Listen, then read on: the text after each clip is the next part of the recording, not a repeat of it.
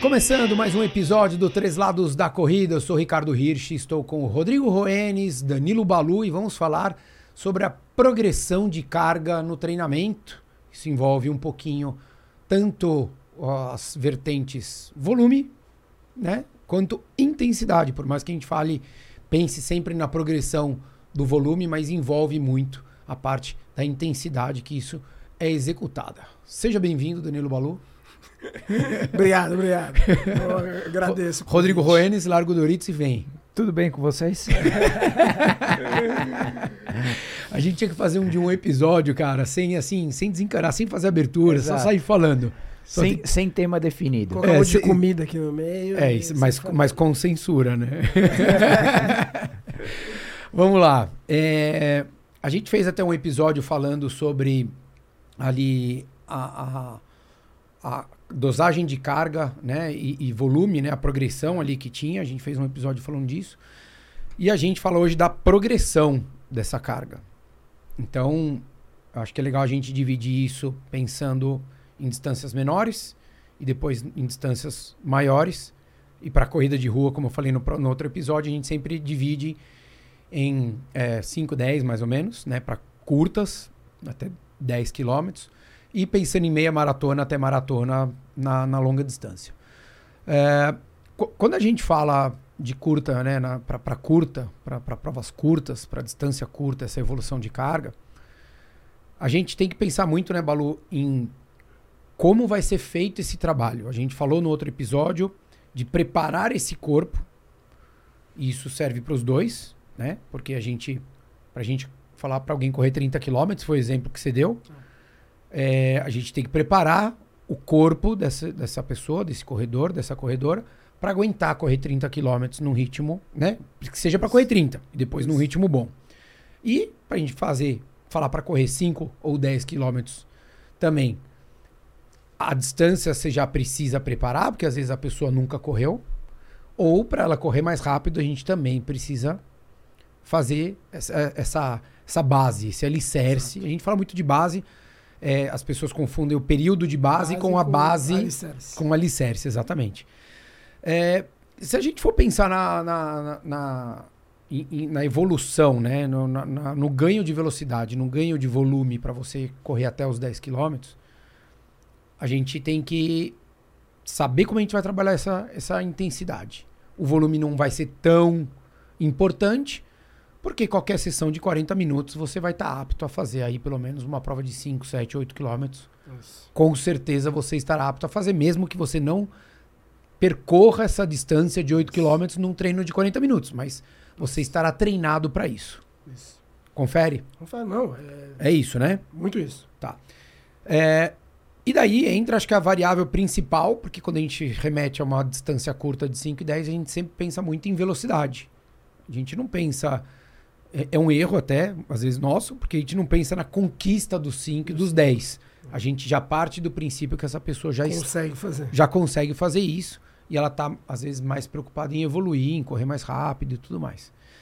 É, co como é que você vê, assim, chega um, um, corredor lá, Balu, eu sei que não é muito o perfil do seu, os seus orientados ali, isso. mas como é que você vê, como é que você abordaria assim, falar, cara, tá bom, vamos vamos fazer uma evolução aí de para você melhorar os seus 5, seus 10.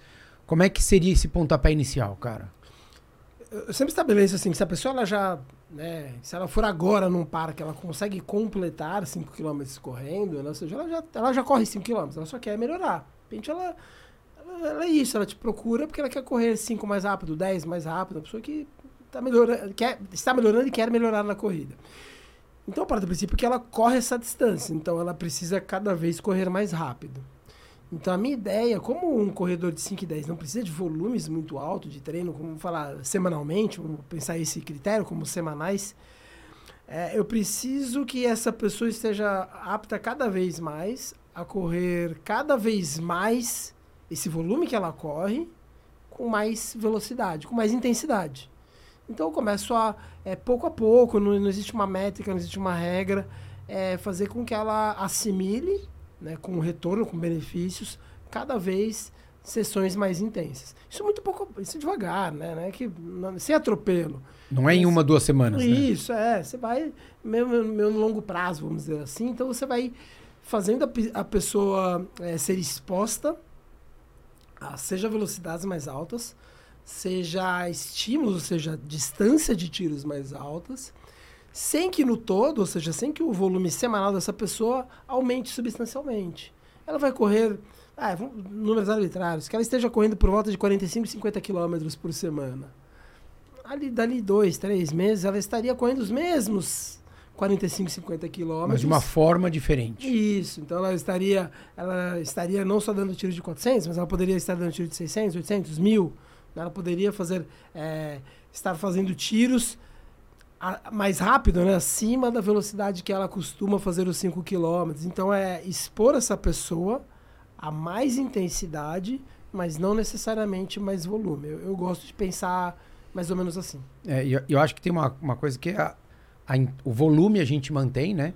Principalmente quando a gente está falando de 5 e 10 ali, Isso. porque você não vai precisar ter um, um aumento tão substancial. Se a gente pensar num 10% de, de, de aumento numa carga semanal, a gente sai de 45 para 50, praticamente. Então já é Uhum. bastante. Isso, Exato. É, é, você fala, pô, mas só 5 km? Fala, então, mas a prova que você está treinando tem no máximo 10 km. Isso. Então a gente já está aumentando 5 km. Se você colocar isso, dividir isso em duas sessões de treino, você está colocando 2,5 km, e meio, 2 ou 3 km, dependendo dia. do treino, diferente. É. Né? Então já, já existe um impacto que é, é grande, não é pouco. Né? Por mais que a gente fale ah, 10, 10%, parece, né, sendo 5 km, não parece ser tanto, mas é bastante se a gente for ver num treino se aumentar 2 km, 2 km e meio, às vezes isso vai ser 20%, 25%, às vezes até mais do treino que aquela pessoa está executando. Exatamente. Então, no, no- no total é muito grande. Existe uma máxima que depois a gente fala mais até para o treinamento longo, que é a evolução do treinamento longo, que é que numa margem de segurança não se deve aumentar muito mais do que 10% de uma semana para outra. Então, se você correu 24, na semana seguinte você não vai correr 30. Óbvio. Tem, dá para você fazer, porque às vezes É. esse 24 é uma semana de recuperação e tal. Mas normalmente quando você está na- numa- em semanas de evolução, você não sai, faz 20, 20, 25, 28, 35, não. Você vai fazendo com uma distância um pouquinho menor, por quê? Porque aos poucos, assim como o Balu falou, para curta, você vai transferindo isso para uma distância maior. Isso pra não ter uma linha de risco de machucar. E para você conseguir transferir também o que você tá, teu corpo tá sendo trabalhado. Assimilar a carga extra. É, que nem o Balu falou, né, do, do curto aqui. Você vai estar fazendo um tiro de 400, você vai começar a fazer tiro de 800, você vai correr 50% a mais de distância com a mesma intensidade. Às vezes não é o mesmo ritmo, mas é a mesma intensidade. Firme é firme, forte é forte, Z4 é Z4, Z5 é Z5. Imagina, você tá dando uma volta, né, na semana assim você vai dar duas voltas, né? Por repetição. É, é- É- por, por tiro. É, pô, É muita diferença, né? Então, para você transferir o que você estava fazendo numa volta, você transferir para duas, é muito, é uma distância muito grande, É. né? Por mais que você fale são só 400 metros, mas é, É. duas vezes a distância que você percorreu. Então, é quem corre 10, corre 20? Não, né? Então, proporcional é isso e o treinamento segue essa matemática. Tem que seguir essa matemática.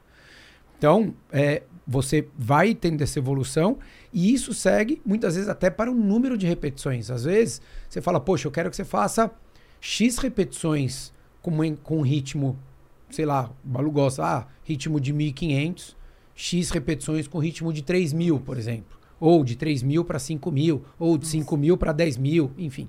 Você tem uma variação, por quê? Porque você sabe que aquela pessoa naquele momento não está preparada ou ela está muito cansada ou o corpo está muito trabalhado para ela colocar 100% de intensidade naquele volume todo de treino.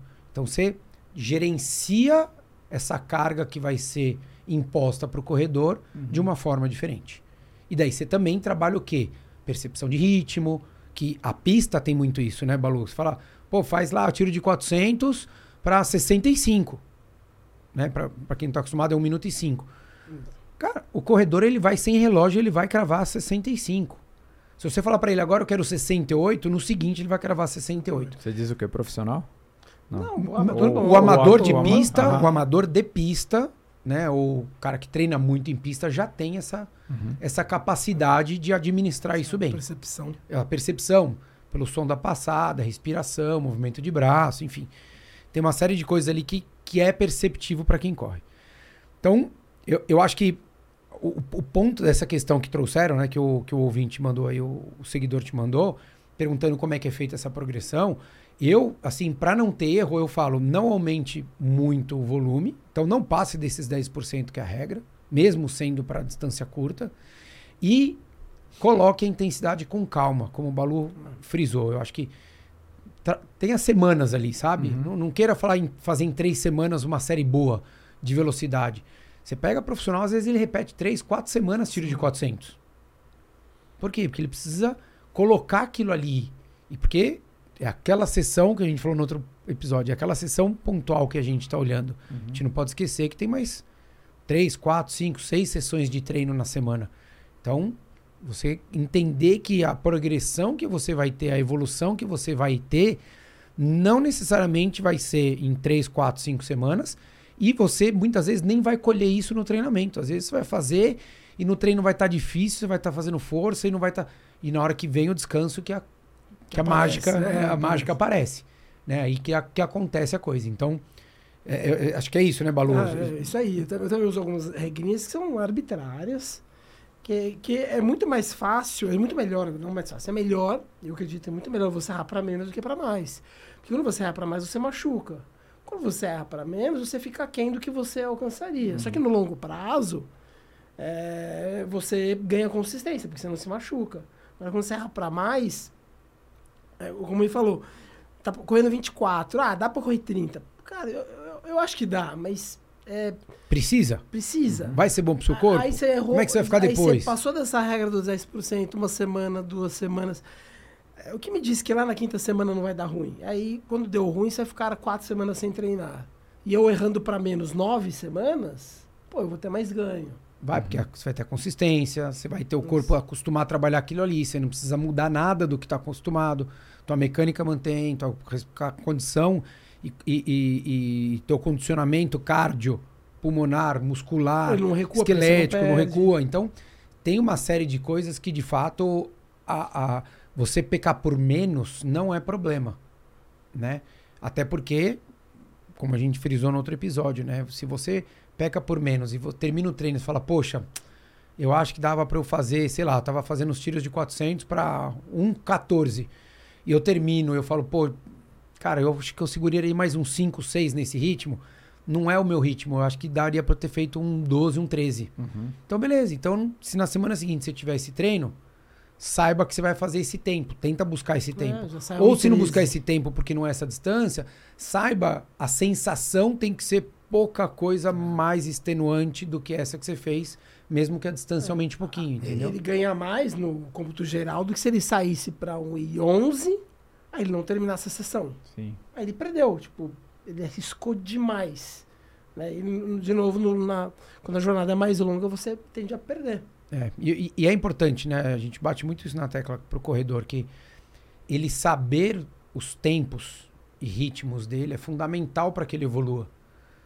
Porque a, a gente fala muito da percepção de esforço, mas ele tem que saber, porque vai ter dia que você vai fazer percepção de esforço e você vai olhar e vai falar: Poxa, de fato, É.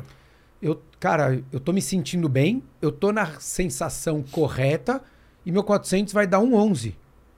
Daí você faz o primeiro e fala, cara, será que tô? Deixa eu ver o segundo. Daí, putz, tô. Daí você vê que é a hora que você, eventualmente, você subiu um Você degrau. subiu. Agora, se você é o contrário, você, cara, eu tenho que ir a um 11 de qualquer jeito pra eu melhorar e tá, tô enforcado. Cara, você, É, às vezes a pessoa você tá tem que ter esse norte. Você tem que ter esse norte. Você tem que se conhecer para você saber interpretar o que o teu corpo tá pedindo e o que você vai poder entregar naquele momento. Porque às vezes o corpo tá falando para você ir devagar e não adianta você falar, não, eu quero ir, eu quero buscar tal tempo, eu quero buscar tal ritmo. Eu gosto muito de dar tiro ali na pista de Cooper do, do Parque do Ibirapuera. Cara, é um piso irregular, tem curva de quase 180. Não dá pra você achar que você vai fazer o mesmo tempo. É, você perde, toda vez que você traciona, você perde um pouquinho. Então você tem que ter essa tolerância. Cara, o tiro tá saindo 5 segundos no tiro de ter 1.200. 5 segundos mais lento, 3 segundos, não aperta, cara. Porque você sabe que você termina o tiro na mesma, na me, no mesmo desgaste. É isso. Fala assim, cara, desconsidera, tem a curva. Então, vou ficar nisso, porque eu, eu tenho essa percepção. Então, acontece as duas coisas. Num dia você tá lá, tá tudo saindo muito fácil, você beleza, vamos continuar sem apertar. E no dia que, ah, molhou, então tá mais pesada a pista, aí você dá essas pequenas adaptações. Então, as duas coisas. Isso é importante. É, Isso, é, isso é fundamental. A, a, progressão não acontece na base da marretada. Exatamente. Você tem que colocar intensidade, tem que trabalhar intensidade, mas você tem que saber colocar essa intensidade, o quanto intenso que pode ir ou não pode ir, qualquer estímulo que seja. A gente está dando exemplo aqui de, um, de uma série de intervalado, mas pode ser num tempo run, enfim, né? Pode ser num, num longo que você vai fazer ali quebrado para simular a prova que você vai fazer, enfim.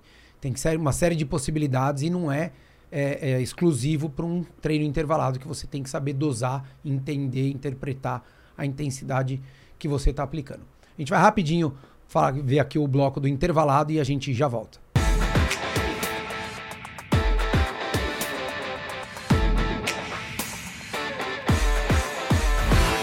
Começando mais um intervalado, eu sou Ricardo Hirsch, estou com Alexandre Stefano, diretor, dono novamente, né? Porteiro, que mais, Rô? O que, que ele faz lá na cruza, cabeceia, é, goleiro. manda soltar e manda prender.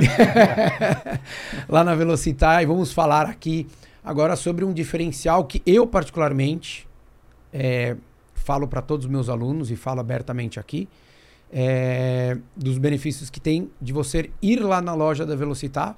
Mas antes, eu dar boas-vindas aqui para o Ale. Obrigado por estar aqui de novo, Ale. Obrigado pelo convite novamente. É sempre um prazer aqui estar com tão honrosa presença. presença a, gente, a, gente, a gente grava 10, 12 minutos de episódio, mas a gente fala umas 3 horas antes, entendeu? Mas vamos lá. É, esse benefício, eu acho que é, não, é o, não é ter o Rodrigo às vezes lá, tá? Esse não, não é o benefício que eu acho da Velocitar. É, brincadeiras à parte, é, inclusive acho que parabéns por vocês fazerem isso, porque eu, mesmo fora do país, em algumas lojas que eu vou, não consigo não encontrei ainda esse acesso que a gente tenha, a quantidade de modelos de tênis que existem e você poder experimentar. Mais do que colocar no pé, você subir na esteira. De fato é isso. Acho que são poucas as lojas que permitem esse tipo de, de ação, não é, a Leon? É, é, assim, é uma característica das lojas especializadas, acho que no mundo inteiro, uhum. ter uma esteira dentro da loja e principalmente sempre o foco foi a questão do teste de pisada, né? Uh, teste de pisada evoluiu muito, né? Assim, mas por outro lado, os tênis muda mudaram o conceito, né? E o Rodrigo vai me ajudar aqui, que ele até entende muito melhor do que eu aí da questão dos tênis, mas assim, aquele paradigma que existia antes dos tênis de ser pronado, supinado, neutro, foi caindo meio que por terra, Exato. digamos assim, Uh, e acabou fazendo com que essa questão do teste de pisada deixasse de ser tão fundamental assim pro, pro, pro corredor. Pro corredor mesmo, né? Pro corredor mesmo. Então, assim, a, a, acabou sendo que, assim, é, ela é importante para você dar um guia e dar uma orientação pro corredor, uh, e mostrar para o corredor o que é a pisada e como ela se, assim, qual é a biomecânica, qual é o efeito e o que isso pode causar para ele poder também entender como ele faz para escolher o tênis, mas assim, mais um orientativo do que alguma coisa que define e fala, bah, só isso que você vai poder usar e tudo isso. Então, no passado, historicamente, quando uh, as marcas dividiram o mundo da corrida entre, entre os, os pronadores, os supinadores e os neutros, né? Hoje em dia isso virou uma coisa muito difusa, né? Então, uh, caiu por um lado essa necessidade tão forte como era antes do teste da pisada para você poder escolher o tênis. O Balu que começou esse movimento. É, Porém, mas não, mas era impressionante, né? Impressionante como assim, é, vai mudando a mentalidade e a indústria vai percebendo, apesar de que tinham vários estudos mostrando que não adiantava nada, né? Você botar um tênis pronador, se você era pronador, não ia te diminuir lesão Uh, se você usasse um tênis Sim. neutro e vice-versa. Então, assim, vários estudos mostraram isso, falando, cara, é, é irrelevante essa questão de como é a estrutura do tênis, né? Ah, porém, a gente sabe, como corredor, que tem uma questão de conforto e tem uma questão que esse conforto afeta a nossa performance. Não, e a né? percepção, acho, E né? Percepção. acho que o, o conforto, óbvio, de se colocar e falar, poxa, gosto de como eu ando, como eu corro com esse Isso. tênis, e ter uma percepção de tudo. Poxa, ele, Ah. pra mim, é instável, meu pé vai um pouco pra fora, um pouco daí, samba dentro do pé, ah, aperta aqui, aperta ali. Que eu acho que isso, de fato, é o mais importante e, e passou a ser uma coisa muito mais olhada, observada, Exatamente. do que se é pronador ou supinador, né? É, é isso aí. E, e- e então, assim, a esteira acaba tendo um papel fundamental nessa, nessa história.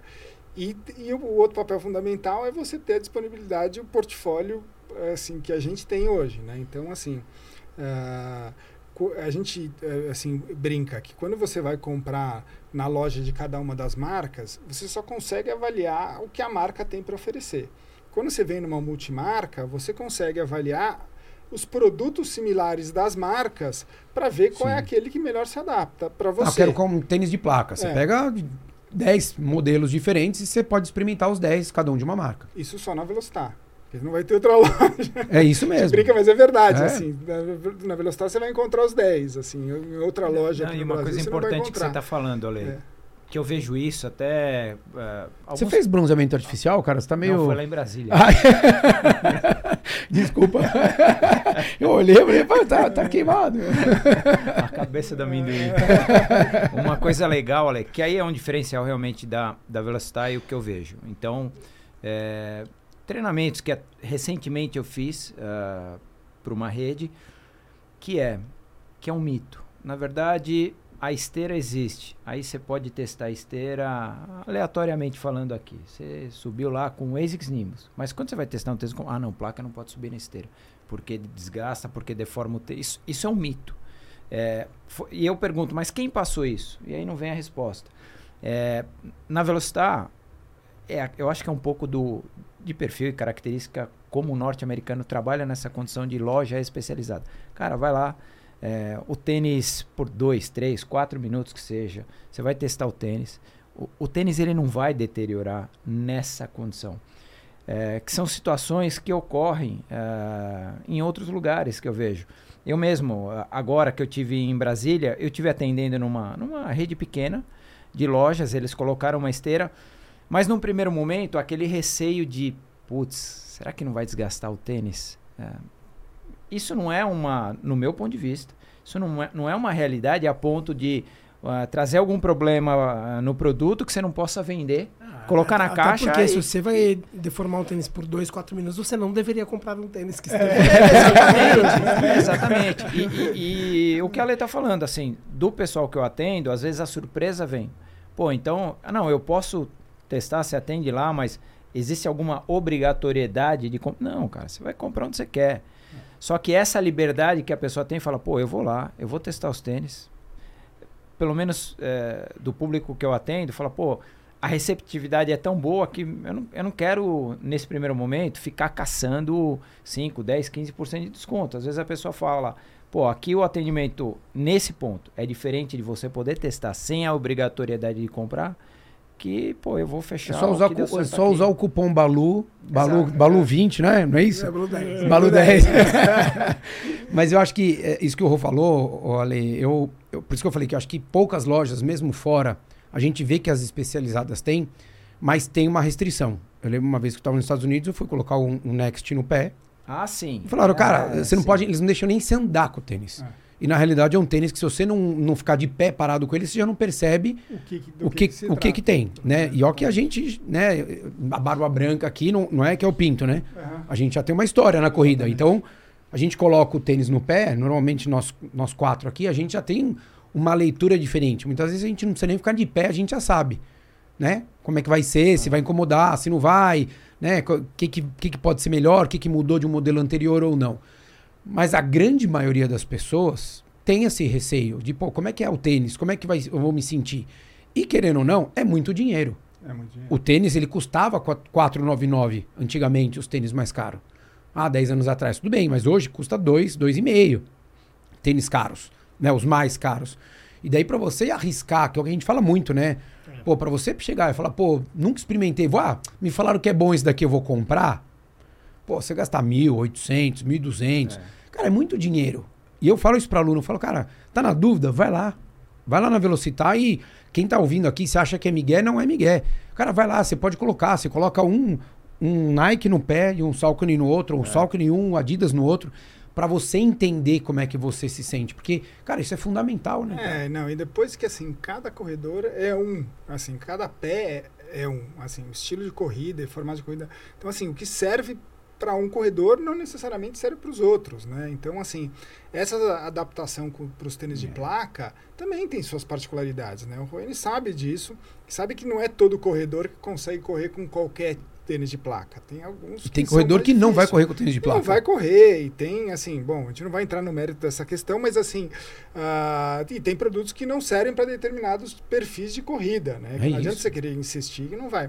Mas eu acho que o fundamental dessa questão, porque assim, o nosso atendimento dentro de loja física, ele, ele é um atendimento, efetivamente, né? Como se fosse uma consulta médica, né? Então, o Ruenis, assim, é praticamente um consultor que está ali ajudando a pessoa a encontrar. E existe um ajuste fino que é colocar no pé, sobe na esteira, corre, vê como que você se sente.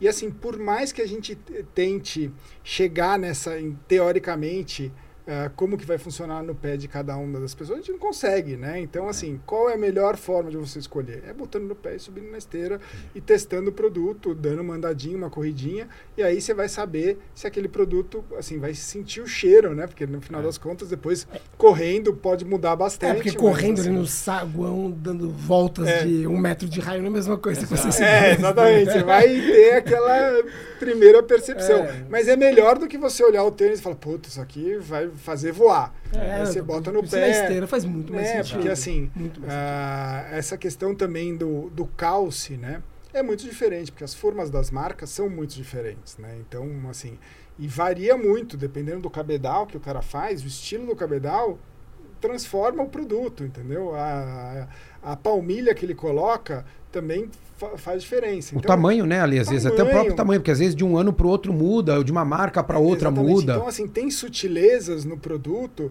que você consegue pegar, assim, no, no- calçando e provando o produto, né? Então, às vezes, o cara fica muito na dúvida, aí o Roenes pode falar melhor do que eu, assim, que o cara fica muito na dúvida entre um produto e outro, mas, assim, o que vai definir é o melhor calce Sim, dele, né? O que ele se sentiu mais à vontade, né? Às vezes, quando eu estou atendendo, claro, a pessoa não tem aquele perfil inicial para usar um tênis com placa, mas ela me questiona. Ela fala, pô, Rodrigo, mas ó, eu vi que você não está falando em placa de carbono e tal. Explico o porquê. Ainda assim, tudo bem. Peço lá para quem está no suporte do atendimento comigo, a gente pega um par. A hora que a pessoa calça, fala, cara, não, não tem nada a ver comigo esse tênis para esse momento, porque é uma situação completamente diferente. Às vezes a pessoa vem com aquela ideia que seja porque um amigo falou que, sei lá, ó, esse tênis é fantástico. Mas cara, esse tênis é fantástico em que situação? Vocês têm ritmos diferentes, vocês têm tipos de treinos diferentes. E aí, na real, quando a pessoa coloca no pé, ah, ela fala, putz, realmente não faz sentido. E tem situações que fogem do nosso controle, que é a situação inversa, que eu já passei por isso de falar, olha, não é, não é o momento que você vive eh, do ponto de vista de treinamento para você ter esse tênis. E tá tudo certo, a pessoa tá começando, aí a pessoa, o, o que ela testou lá deu certo, ela comprou. Já aconteceu, no dia seguinte, depois os meninos falam, pô, Rodrigo, sabe aquele cliente que você veio, veio aqui, pegou o carbono X. Aí eu tô no parque lá correndo, a pessoa me vê, ela quase que pula pra, pra parte da trilha, eu falo, cara, a grana é tua, meu, tá tudo certo, cara. Então foge um pouco do nosso controle também.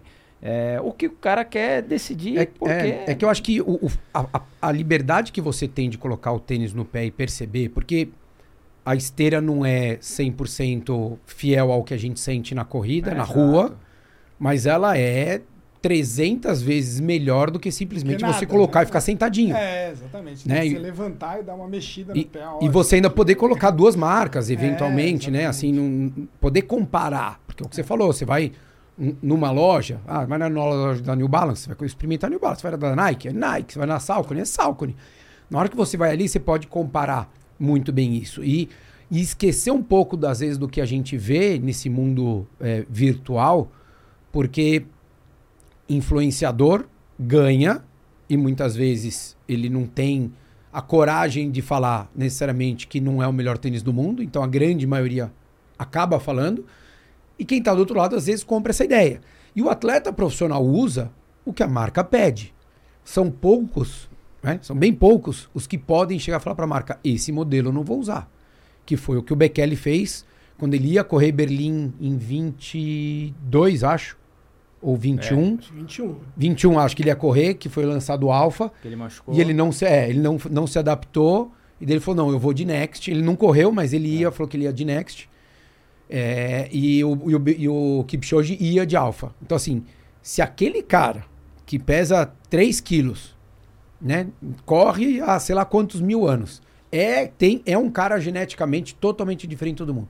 Tem essa, essa, esse drive de não ter se adaptado a um tênis. Imagina nós, amadores, Claro. que não temos a mesma capacidade física, mesma capacidade muscular, esquelética, tudo, né? Histórico para poder reagir a isso. Então, pô, vai lá, economiza. Eu falo, cara, duas coisas que você pode economizar: tempo, vai lá na loja, experimenta tudo, e contrata a consultoria do Rodrigo, cara.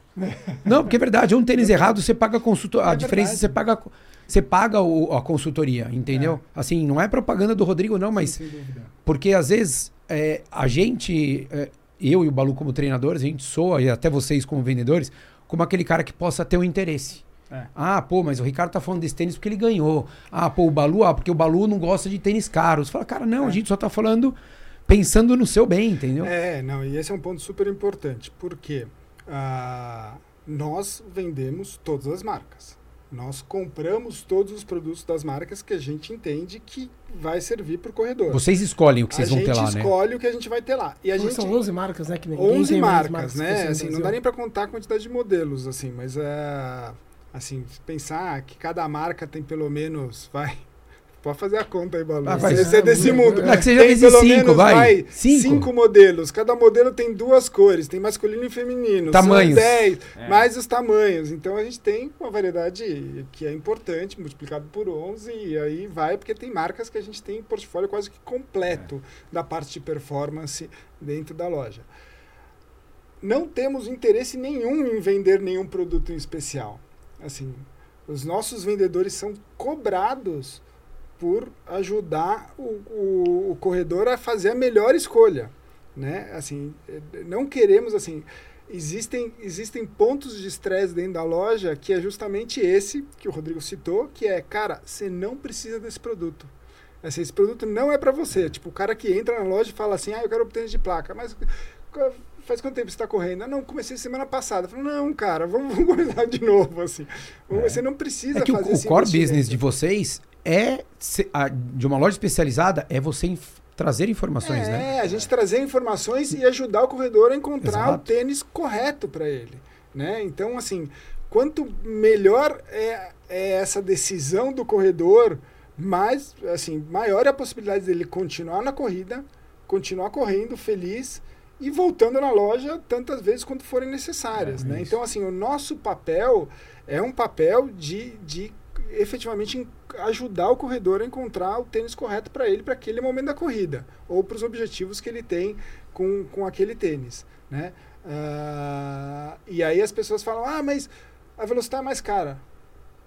Não existe mais caro. O preço no mercado é exatamente igual para todo mundo, né? Assim, então os preços dos produtos... Óbvio, pode ser que uma vez uma loja ou outra entre numa É, promoção assim, tal, mas daí é. Eventualmente você tem uma promoção ou outra, mas assim, os preços são os Entre mesmos, né? aspas- Entre aspas, tabelado. né? É, Tem são tabelados, né? Então, assim, e assim, a gente tem bastante promoção, tem, assim, obviamente, quem, quem nos segue, tá mais atento, consegue Sim. pescar e, e perceber que vira e mexe a gente tem coisas acontecendo, né? Então, a gente, de certa forma, ah, assim, então a gente tem, tem o portfólio, tem a esteira, tem o atendimento, tem, tem a... a e- tem o foco no corredor, né? Porque isso que é a parte mais importante. A nossa Isso. preocupação é que o corredor consiga encontrar o produto que melhor serve para ele. É, porque o naquele tênis momento. ele vai comprar. Né? Algum tênis ele vai comprar. Exatamente. Então que seja o tênis mais apropriado, mais indicado para ele, né? Perfeito. né? Eu acho que É, a ideia é essa, né? Essa, essa é a lógica. E aí agora. A, Isso em que lojas que vocês. to- a gente tem em todas as lojas. Todas as lojas. esteiras. Então são cinco lojas aqui em São Paulo. Em todas as lojas é o mesmo protocolo, é o mesmo formato. Ah, dependendo das lojas, pode acontecer de não ter A grade. Ah, Não ter a grade, né? Os modelos estão quase todos presentes em todas as lojas, mas a gente gira essa grade entre as lojas o tempo todo e caso ele não encontre alguma coisa, no dia seguinte está lá para ele, para ele poder experimentar, ou às vezes em algumas horas a gente manda para aquela loja sem problema nenhum. Né? E aí, fora isso, a gente tem o site. Né? E o site a gente tem o desafio de levar esse atendimento para o site, que é sempre o desafio que a gente está sempre trabalhando. Né? A gente vem, vem fazendo um trabalho ah, muito forte de catalogação, digamos assim. E hoje a gente já é meio que referência, não sei se o Rodrigo usa isso ou não, mas assim, ah, de catalogação das informações de cada produto. Então, hoje eu sei que muita gente, muitos influenciadores, inclusive, usam a gente para descobrir do que se trata o produto e para ver quais são as informações técnicas do produto e quais são as características falar tal.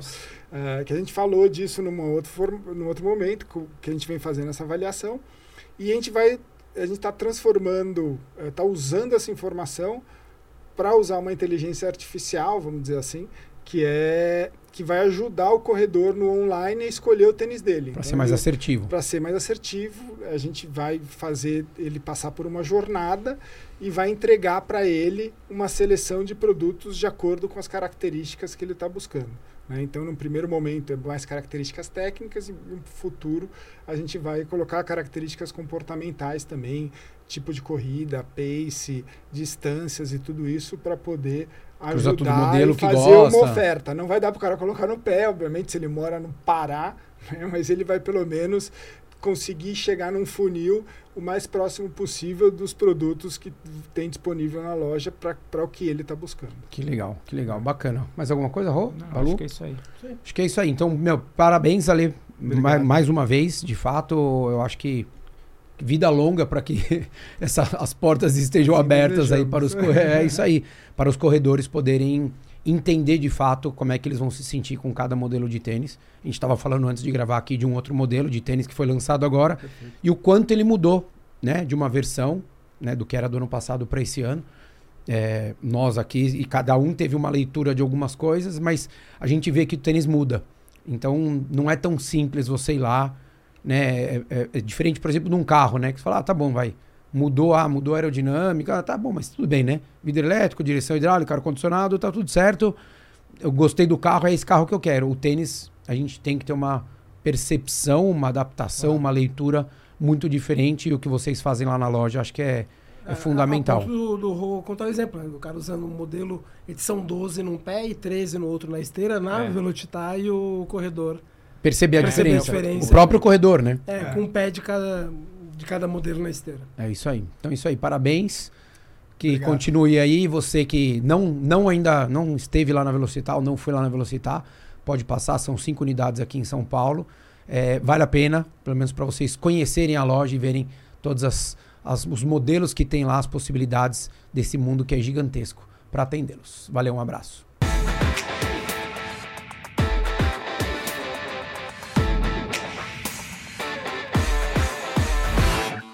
Estamos de volta no Três Lados da Corrida e ouvimos aqui falar sobre a, o benefício de todo mundo que quer ir lá na Velocitar para experimentar os tênis. Falamos bastante.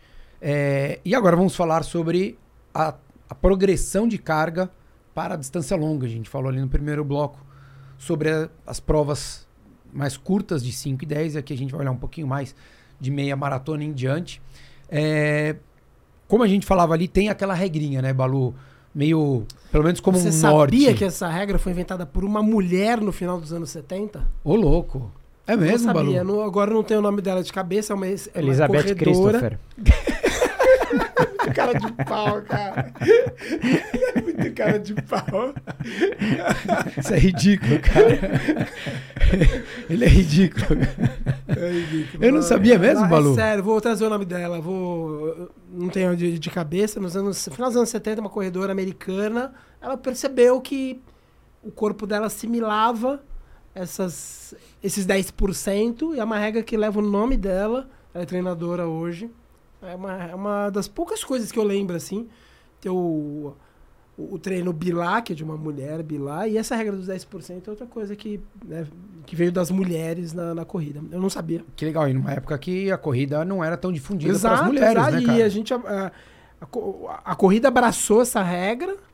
E assim, mas eu não sabia quem tinha criado, entre aspas. É porque é uma, é uma margem muito boa de segurança, né? Assim, E é, é bem didático, né? Você fala, É. qualquer pessoa, qualquer pessoa entende. É, não, e, e 10% é fácil, né? Tem, Assim, é, você não tá falando é, 12, não precisa da de calculadora, 12 a 14, é. não, é 10%, cara. 10% que eu- até meu filho de 8 anos consegue fazer 10% de alguma coisa, né? Então, facilita bastante, mas para quem não, não, não, se, não, se, não ficou muito atento ali no primeiro bloco, é que a evolução, principalmente do volume é, que a gente coloca, nunca ultrapasse. Não é que nunca, mas evite ultrapassar, sabendo quando vai fazer isso, sabendo de repente os riscos ou o momento que você vai fazer isso, mas que não ultrapasse 10%. Então, se você correu um longo de 14 quilômetros na semana passada, essa semana você não vai fazer de 20.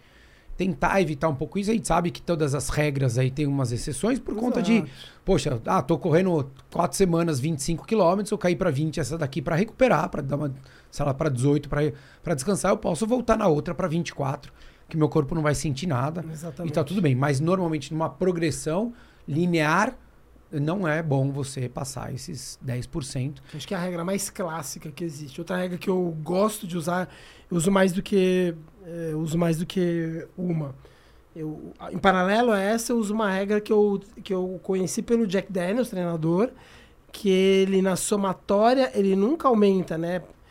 O volume em mais de isso, isso sempre somado, tá?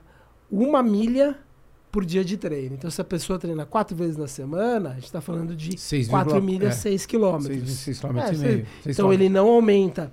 Ele tem- então ele usa os dois para os 10% e, no caso desse corredor, 4 milhas na semana. Ele pode usar duas milhas no longo, mas no, no somado não pode passar uma milha por dia de treino. Então eu tento casar essas duas regras. E de novo, como você já falou quase agora, são regras que dão uma ordem de grandeza. Você vai ter semana ali, eventualmente que você vai. É, às vezes você, cai uma, você quebra uma semana inteira, né? Às vezes você Isso. diminui, o, principalmente eu o gosto volume. de fazer assim. eu- né? O volume inteiro eu tiro assim bastante, daí na outra semana eu já volto praticamente normal. Isso, exato. né? Isso, e daí normal. depois desse, na realidade assim, da semana que a gente recupera, a gente não toma ela como referência. A gente continua mantendo a mais A anterior a, a como anterior referência. como referência. Então, sei lá, corri 25 no longo e a minha semana teve, sei lá, 60 quilômetros, na outra semana eu vou ter 45 quilômetros, por exemplo, e meu longo vai cair para 18. Mas daí na outra que eu vou voltar, eu não vou pensar nos 45, eu vou pensar nos 60. 60 e no 25. E nos 25. Então, ah, tá bom, vou voltar com 24, que tá ali perto. Ah, e meu, meu, meu volume vai ter perto dos 60, pode ser 58, 57, 62, enfim. Vai ter uma variaçãozinha. E é por isso que a gente até, eu e o Balu, a gente tem essa, essa é, semelhança de como a gente trabalha, que é ter um pouco mais de tempo quando a gente vai pensar numa prova longa para você treinar. Porque na hora que você tem, você vai fazer uma semana de descanso ou de recuperação e tudo mais, você, você não vai reduzir as próximas, mas você tira uma semana dessas fam- famosas 12 que todo mundo fala e a gente fala 16.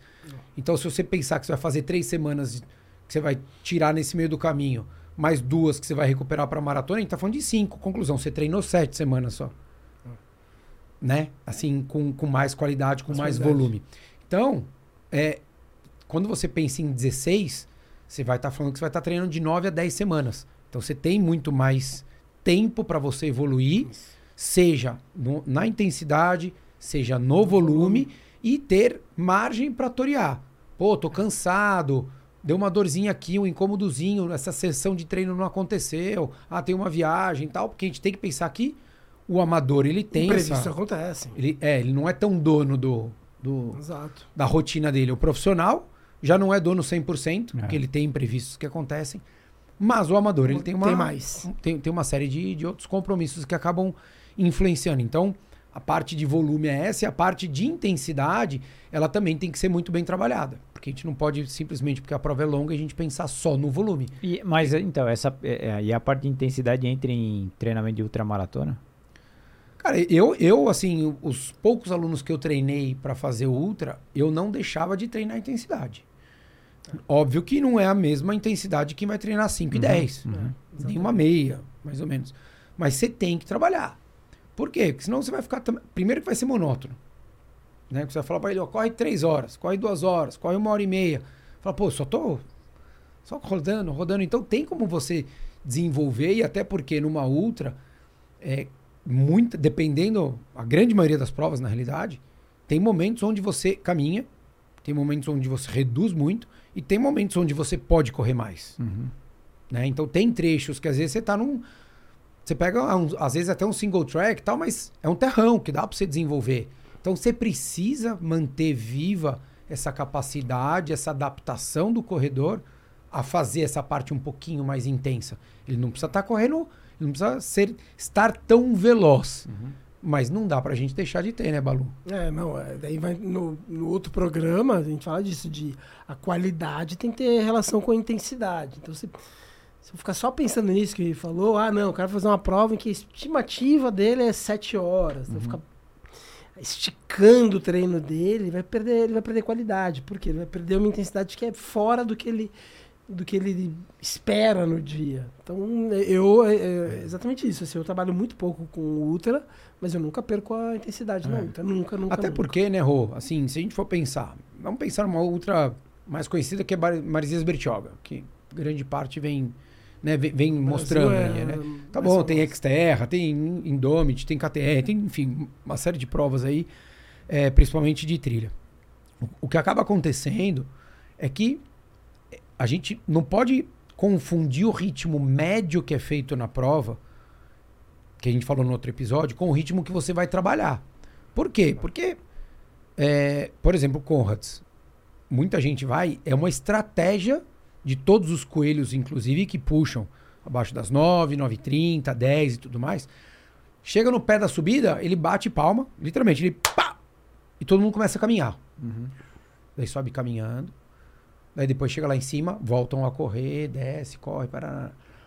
Então, o trecho que ele corre é num ritmo que não é o médio da prova. Por quê? Porque o médio da prova foi. puxou pra cima no ritmo. Sim. Por quê? Porque caminhou, caminhou na subida. Teve, às Tem vezes tem pouca trecho. caminhada bagunça completamente, né? A média. É, porque todo mundo fala, ah, não, mas eu caminho rápido, caminho a 10 minutos por quilômetro. Não, você caminha a 10 km por hora, a 6 km por hora, na esteira, descansado. Na hora que você tá azedo, é igual Iron Man. Na subida. É, você, quase, você quase sobe fazendo zigue-zague. Você sobe a 15 minutos o quilômetro.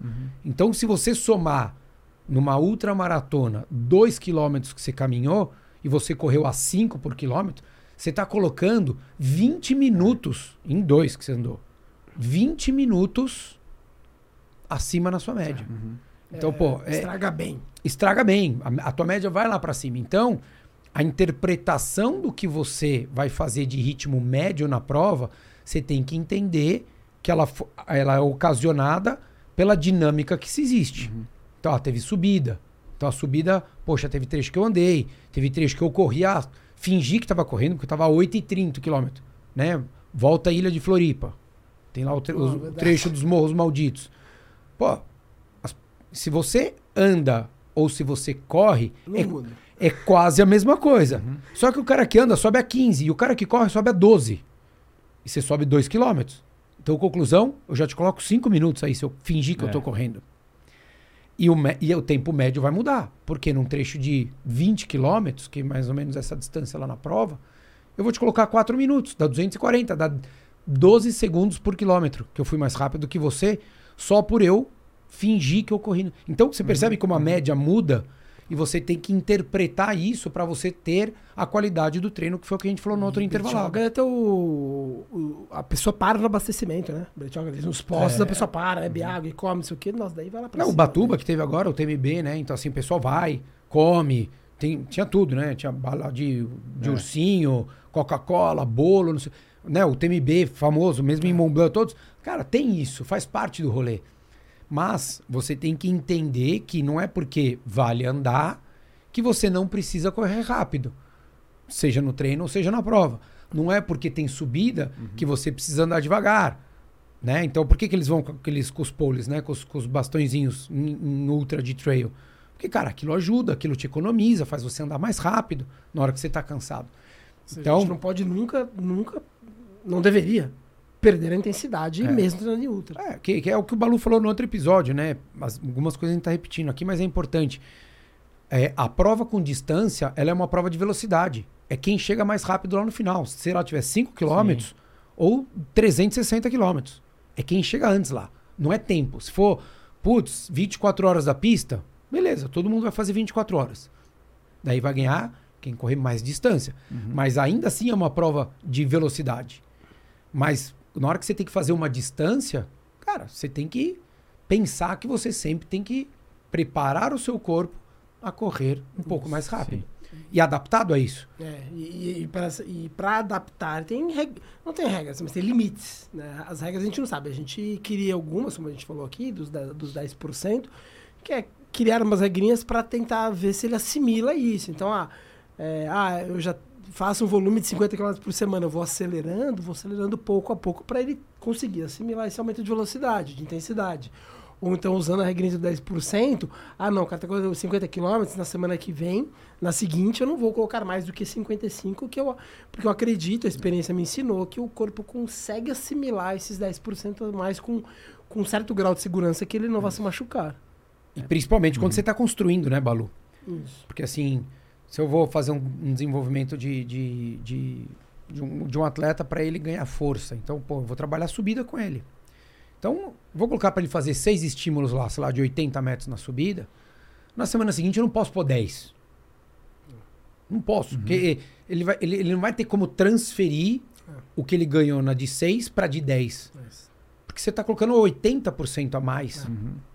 Você entendeu? Do que ele, sei lá, 66, é, 67, 70% a mais do que, do que ele fez. Então, quando eu faço isso, eu coloco 6, na semana seguinte eu coloco 7. É. Na outra eu coloco 8. E ainda penso, porque às vezes eu coloco tiro de subida com alguns tiros no plano, que é para transferir e entender como é que essa leitura da perna. O que ele ganhou, ele vai usar na reta. Exatamente. Plano. E até para ele entender o quê? Na, na prova, a gente faz isso, né? A gente sobe firme e tem que, logo depois, colocar um pouco de estímulo o mais rápido possível para a gente retomar o nosso ritmo. Uhum. Então, quanto mais você transfere isso dali no treino, mais ele vai se conhecer. E daí eu tenho que fazer um cruzamento que não é só um volume de treino e nem só intensidade, mas é, poxa, eu tô colocando subida e vou colocar tiro depois. Beleza. E na semana que vem eu vou aumentar duas, três subidas e vou manter o tiro, vou aumentar o tiro. Não, né? Não dá pra você colocar. Ah, eu posso, eu coloco mais uma subida, ou mais uma, ou mais um tiro, ou em vez de fazer tiro de 400 depois, eu vou fazer de 300, ou se eu vier de fazer de 500, eu faço de 400. Ou diminui a quanti- o volume, ou manter o volume. Eu, eu, eu gosto disso, de não, de evitar subir tudo ao mesmo tempo agora. É Não, isso. Tá, vamos fazer, por exemplo, você... Não sei por que as pessoas evitam um número ímpar, né? Então, seis tiros de 400. Aí no próximo, sei lá, faço dois de 4 de 400, né? Subi para 8, mas eu ganhei uma, uma quebrinha ali no 4. Tem um intervalo maior. É, na 4, é, faz isso. Intervalo maior, numa mesma velocidade. Não dá para você seis tiros, passar para oito tiros, o 400 virou 500 metros e a velocidade aumentou. Não, acelerou. Não.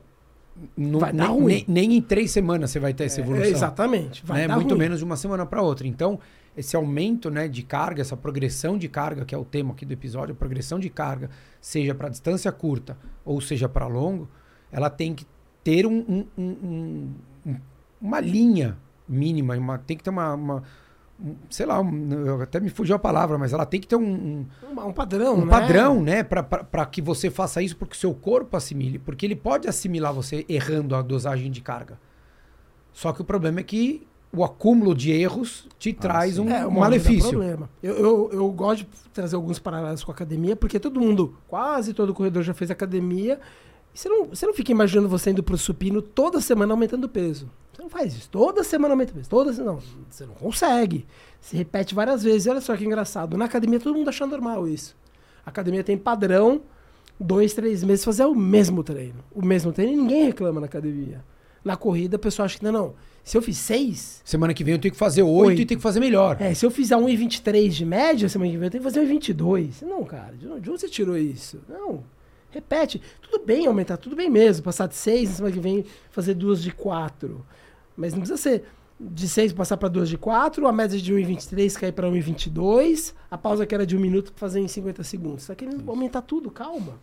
Você- não aumenta o supino toda semana na academia. É. É, Traz algumas coisas. E vale- eu acho que o que vale a pena, às vezes, né, Balu, é, é até passar para quem está nos ouvindo aqui, que às vezes, quando você vai fa- fazer, sei lá, duas semanas, né? Fez uma semana, esse exemplo que a gente falou aqui do de 400. Na outra semana você vai fazer, às vezes, vale a pena você começar de novo para um 23 e entender, por exemplo, poxa, deixa eu ver se nessa segunda série de 2 de 400 eu não consigo ir para um 22. Ah, sim, é. Não é já começar para um 22, porque a hora que você vai evoluir é a hora que você começa, você respeita o treino, você executa da maneira correta no E começo conseguir até acelerar no final. e no final você acelera um pouquinho. Não adianta acelerar só no último. É. Não é pra 1,15. É, né? exato. Muita gente faz. Exato. Não, cara, é você 1,15. diluir isso, porque é a prova. É você chegar numa prova e você vê o cara, pô, mas meu último quilômetro eu corri 4 por mil, eu fiz minha média 4,50. Você fala, desculpa, você errou. Não foi boa a tua prova. Era melhor você pegar isso e diluir nos seus 8 quilômetros da sua prova. Nossa, Você ganhou 50 segundos em 5, foram 10 segundos. Exato, então dava pra você ter corrido uns 12 melhor a prova inteira, Isso, né? exato. Muito mais linear. Então, volta aquilo que a gente falou, né? O corredor inteligente, é o corredor que se conhece melhor. Esse cara vai ser um corredor bom. E esse, esse ajuste de números faz todo sentido e vai dar pro treinador que orienta todos os corredor, o corredor que está nos ouvindo aqui a ter mais ferramentas e mais assertividade se ele tiver uma execução boa. Porque se ele não executar bem, a gente Uhum. fica vendido. Que é o que o Balu falou no outro, no outro episódio. Errou a execu- ex- execução. Chegou no terceiro tiro, você tirou 4 segundos Um do tiro abraço. anterior e no quinto você já não consegue fazer, pode parar o treino. Hum. Não tem por que correr. Você vai correr só pra falar que você correu X quilômetros. A, a corrida é um esporte de, de paciência, a gente não pode esquecer. Você tem paciência, paciência. É, é paciência no ritmo, por exemplo, ah, tá 1,30 cada tiro, não você começar a fazer 1,20 e não terminar. Então, se é paciência fazendo oito tiros, você não tem que achar que vai fazer um tiro a mais toda semana. Balu, mas na realidade Às não é a corrida, cara. Sabe o que, que é isso? Ah, é a tudo na vida. É, não, a sociedade E, é, e é tudo está na vida. impaciente. É, e- é, e tudo na vida a gente vai precisar. Se você for aprender violão, então hoje você não sabe tocar. Amanhã você já toca uma música. Daqui duas, Duas semanas você é semanas. contratado por uma Isso, banda. é. E depois pela Sinfônica de São É Paulo. isso. Você fala, não, não, não é assim. é devagar. Todo sim. o processo de evolução, de aprendizado, ele é lento. E desculpa se eu vou falar De uma coisa que vocês não sabem. É chato. Sim, é chato. É chato. É chato, assim. porque repete, você pode repete, gostar de fazer repete. aquilo constantemente, eu gosto. Mas a evolução, ela não é extremamente prazerosa. Ela é repetitiva. e Ela é repetitiva e às vezes você vai achar que vai e não vai, você vai piorar. É, Você fala, caramba, não, não saiu um 23, que o Balu deu, deu ser um 25. E eu tô exausto, tô mais cansado que aquele dia. E às então vezes é o mesmo acontece. treino, né? Eu, gosto, É? eu tenho um treino que eu gosto de fazer, que é 6 de mil com pausa de 2,30, porque ele me baliza. Ele me baliza. Tipo, puta, eu sei o que eu tô fazendo. Meu, 6 é um volume bom, meu médio é um, um volume bom. Pausa de 2,30 é uma pausa Boa. justa, nem muito, nem pouca. Uhum. E aí, às vezes, tá lá, fala, nossa, duas semanas atrás eu fiz um segundo mais rápido. Assim, é, é isso aí. Você achou que você ia estar quatro mais rápido hoje, né? Exato, né? Eu sempre me balizo. Falo Assim, cara, é isso. Eu tô, tô mais lento que um mês atrás. Mas aí tem isso que o Rui tava falando. Às vezes dormiu mal, às vezes tá no meio do verão, ah, 33 graus, a, a sombra. Aí você coloca tudo, tudo isso na conta ali no papel. Você assim, cara, beleza, então eu não tô um segundo mais lento. Ah, tá com vento. Né? Tem- eu tô mais tem- rápido, só que o relógio tá, entre aspas, mentindo, porque 33 graus. Ou se, acu- ou se acumulou ainda, né? Se acumulou essa ca- uma carga de treino que na outra semana às É, vezes você não é, estava ou então acumulado. eu tô fazendo 80 quilômetros na semana e na semana que eu fiz um segundo mais rápido eu tava 65, com é 65. Então, assim, é... a gente tem que respeitar porque as coisas são, são, são lentas, tanto na intensidade quanto no volume. É, e se fosse tão simples assim, era não só, tinha graça. era só. Não, era só pegar o Tune lá, o Keep hoje e falar assim, ó, faz essas 12 semanas que na última você tá fazendo 1,59 a maratona. É, é, né? é. É simples, né? Porque, pô, eu tô fazendo velocidade.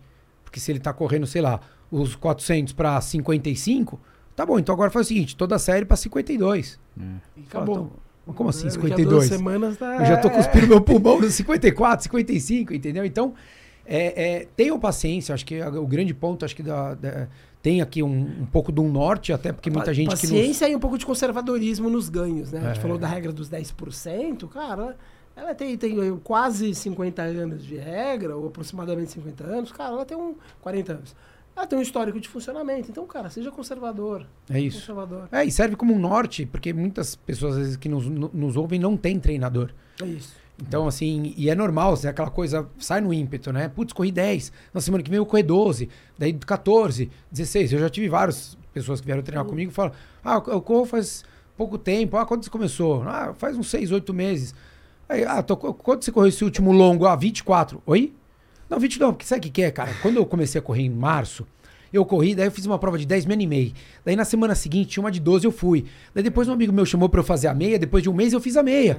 Daí você fala, caramba, então respeita um pouquinho isso, assim. todo mundo, porque- todo mundo, todo mundo começa a treinar comigo acha que eu, que eu coloco pouco volume. Todo mundo, Que cara. o quê? Começa a treinar comigo e fala, mas só isso? Acho que coloca pouco volume. Volume. Não, cara, meu, a gente vai, vai, vai ter hora de subir, calma. Você cara. vai ter hora que você vai pedir pra diminuir. Porque se, se você começa. não, mas é verdade, porque se você começa lá em cima, pra onde eu vou? É. Se eu ocupei a sala inteira, pra onde eu vou? Não tenho mais pra onde ir, porque você já estabeleceu que, que você tem que começar, sei lá, 80 km por semana. Eu falei, não, calma, cara. v- Não, e eu te conhecer, devagar. né? É, também tem Eu isso. falo isso muito pra aluno. Eu falo, cara, independente de quem seja, ou o Giga, quando veio treinar comigo, cara, já corria pra 2,47, acho, 2,46 a maratona. Cara, É. Mas assim, não é porque ele é um cara que já corria aí pra isso que eu podia fazer o que eu bem entendi. Eu precisava conhecer. Falei pra ele, falei, ó, cara, é de quatro a oito semanas É. pra gente estar alinhado. Por quê? Porque você precisa entender o treino que eu te peço, o que que eu quero que você me dê de devolutiva e como você executa. Eu- por isso eu também não pego mais aluno antes de 16 semanas. Ah, quero correr maratona, faltam 16 semanas. Sim, não, não, comigo não. É, eu- o meu cara. ciclo dura 16 É semanas. difícil, é difícil, 16. Só que eu te conhecer, eu vou demorar duas, três semanas pra conhecer o básico. Não é pra- conhecer a pessoa, pra É conhecer isso, o básico. O básico, pra saber o que você tá fazendo. É, né? Pra saber como responde, tá o básico. Aí eu, aí eu vou errar. Aí vai ter aquele. Daí tem o feedback do erro. Pronto, virou 10 semanas. É isso. Não Já dá. passou a prova. É, não Já dá. passou a prova, Então, é não, isso. cara, não. É isso. Não dá certo. É, então tenham, tenham um pouquinho mais de calma. Eu acho que o, o grande ponto disso daqui é assim, não tenham tanta pressa para conquistar nada, nem a velocidade, nem a distância. E se, se serve como dica, né, como conselho, é, trabalhem a velocidade de uma forma consciente, porque o volume vai vir com uma consequência natural aí da, da rotina semanal, da evolução que vocês vão ter. Porque o mais difícil, por incrível que pareça, não é ganhar a capacidade de correr por muito tempo. É a capacidade de correr rápido, esse que é o grande desafio de todo mundo. Porque, cara, correr, a gente corre aí, corre devagarzinho, finge que tá correndo, vai a 7 por mil, 8 por mil.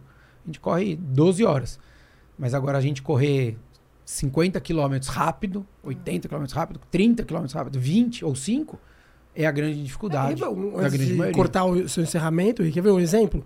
É, esse esse negócio, quando a pessoa começa a ficar melhor, mais rápida, vamos dizer que ela, ela toda, toda terça e quinta, ela faça tiro segunda e quarta, e aí terça e quinta ela roda. Se ela roda toda terça e quinta 50 minutinhos, por exemplo.